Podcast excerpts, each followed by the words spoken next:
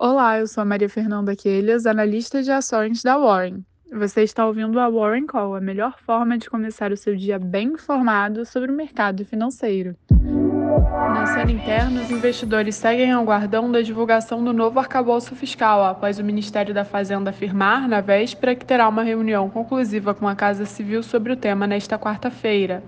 Além disso, esperam pela divulgação de uma bateria de dados econômicos. Entre eles, destacam-se os dados de confiança da indústria, de inflação ao produtor e de evolução de emprego do CAGED.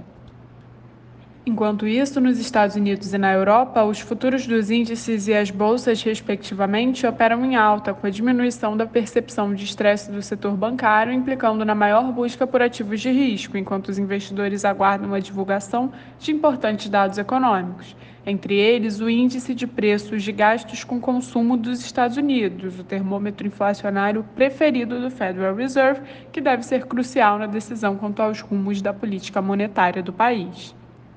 Já na Ásia, os mercados em maioria fecharam em alta, com destaque para Hong Kong, que se beneficiou do impulso das ações da companhia Alibaba, que dispararam após o anúncio de uma importante reestruturação societária, visando a segmentação das suas diferentes áreas de negócios em unidades independentes.